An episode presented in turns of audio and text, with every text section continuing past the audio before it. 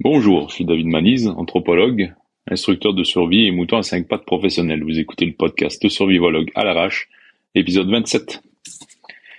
Euh, dans l'épisode numéro 25 où je parlais de la méthode pour que mon cerveau travaille pour moi et non pas l'inverse, euh, je définissais un peu, enfin je disais qu'il fallait faire les trucs stratégiques en premier.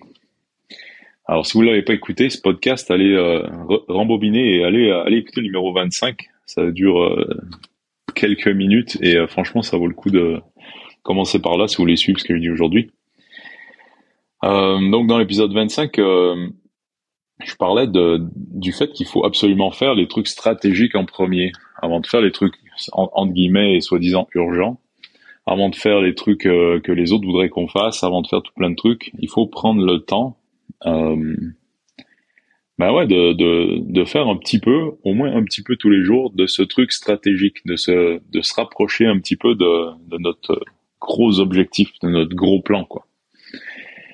Et, euh, et j'ai eu beaucoup de questions en fait pour euh, où les gens me demandaient en gros, ah, c'est quoi stratégique?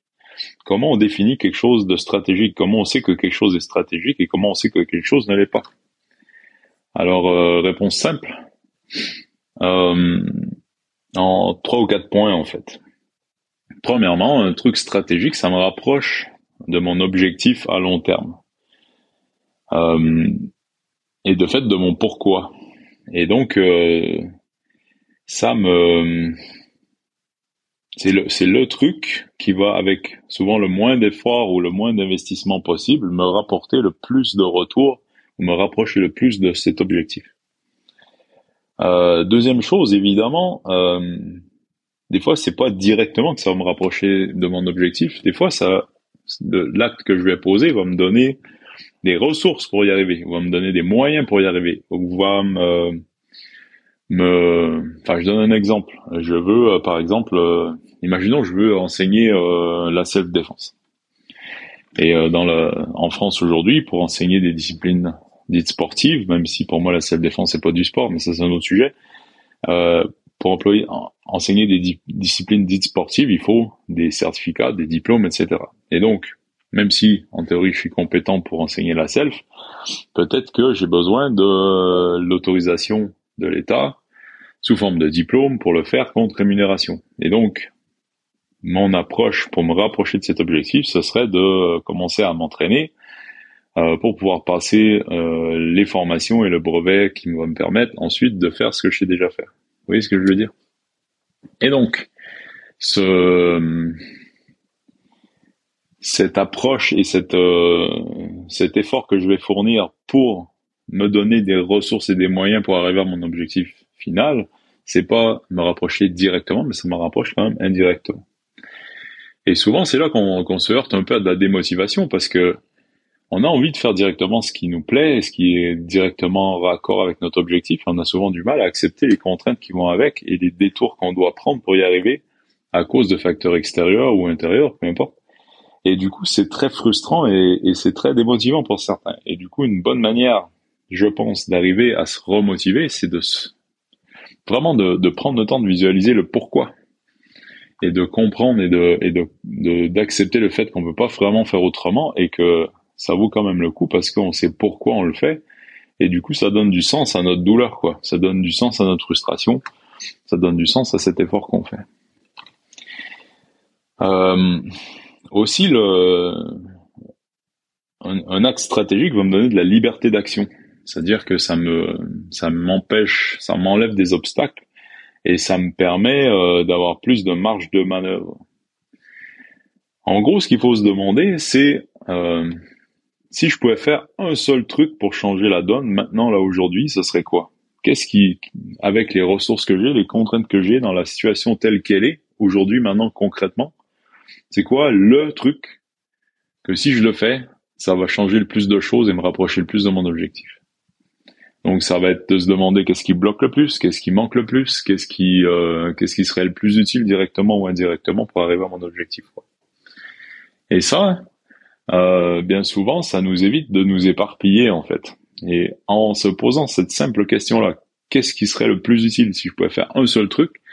Eh ben, ça nous oblige à aller droit à l'essentiel et on se focus en mode rayon laser sur le truc qu'il faut faire. Et des fois, juste de passer 5 minutes, 10 minutes, 15 minutes à faire ce petit truc hyper stratégique, ça change complètement la donne. Et, euh, et même si on investit peu d'efforts, parce qu'on a beau dire euh, à vaincre sans péril, on triomphe sans gloire, ben mon cul en fait, à vaincre sans péril, on triomphe tout court. Et quand c'est facile, c'est ok aussi. Et si on a, on se donne la peine de rendre les choses faciles, si on prend le temps de réfléchir pour agir avec un peu d'énergie à l'endroit où ça va avoir le plus d'impact, eh ben on peut aussi euh, réussir à, atteindre ses objectifs stratégiques sans se faire mal et sans que ce soit difficile et sans que ce soit dur quoi. Par contre, il faut quand même le faire. Et donc euh, de prendre un petit temps tous les jours, même 5 minutes, 10 minutes, 15 minutes, une heure, selon ce qu'on a comme ressources évidemment en temps, mais de prendre ce temps tous les jours pour se rapprocher de notre objectif, ça change absolument tout. La première semaine, si on investit ne serait-ce que 10 minutes par jour à se rapprocher vraiment de notre objectif en utilisant cette méthode de qu'est-ce que je peux faire qui va changer le plus la donne, si on fait ça pendant une semaine à raison de 10 ou 15 minutes par jour, imaginez où est-ce que vous en êtes après une semaine, après un mois, après trois mois, ok? Et 10 minutes par jour, des fois, c'est pas grand chose. 10 minutes par jour, c'est largement moins que ce qu'on passe à glander sur les réseaux sociaux, ou à fumer des clopes dehors, ou, à, ou, à, ou à se, décrotter le nez, quoi. D'accord? Donc je pense que sans aucun problème, on peut tous, si on a un objectif, et si on a pris le temps de se demander pourquoi et comment et tout ça, mais on peut tous investir 10 minutes par jour à un truc qui nous fait vraiment vibrer, qui a vraiment du sens pour nous et qui nous rapproche de la vie qu'on voudrait avoir, quoi. Voilà.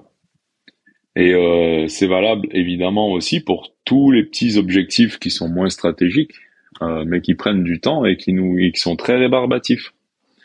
Euh, que ça soit le grand ménage de fond de votre maison, que ça soit la l'entretien d'un truc, que ça soit je sais pas quoi, d'y passer 10-15 minutes par jour, ça mange pas de pain comme on dit c'est carrément faisable, ça, ça épuise personne et on, on, peut tous trouver 15 minutes, 10 minutes, une heure dans une journée. C'est même les plus euh, occupés d'entre nous peuvent encore trouver 10 minutes, c'est sûr.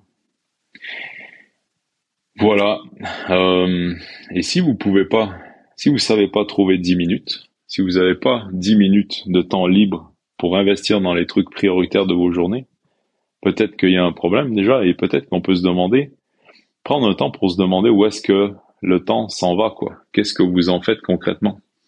Est-ce que vous pouvez optimiser la manière dont vous faites la vaisselle pour économiser 10 minutes? Sûrement. Est-ce que vous pouvez économiser euh, du temps euh, sur, euh, je sais pas, le, plus gros facteur c'est l'utilisation du téléphone en général et des réseaux sociaux. Mais peut-être que vous perdez du temps, je sais pas, à choisir vos fringues le matin.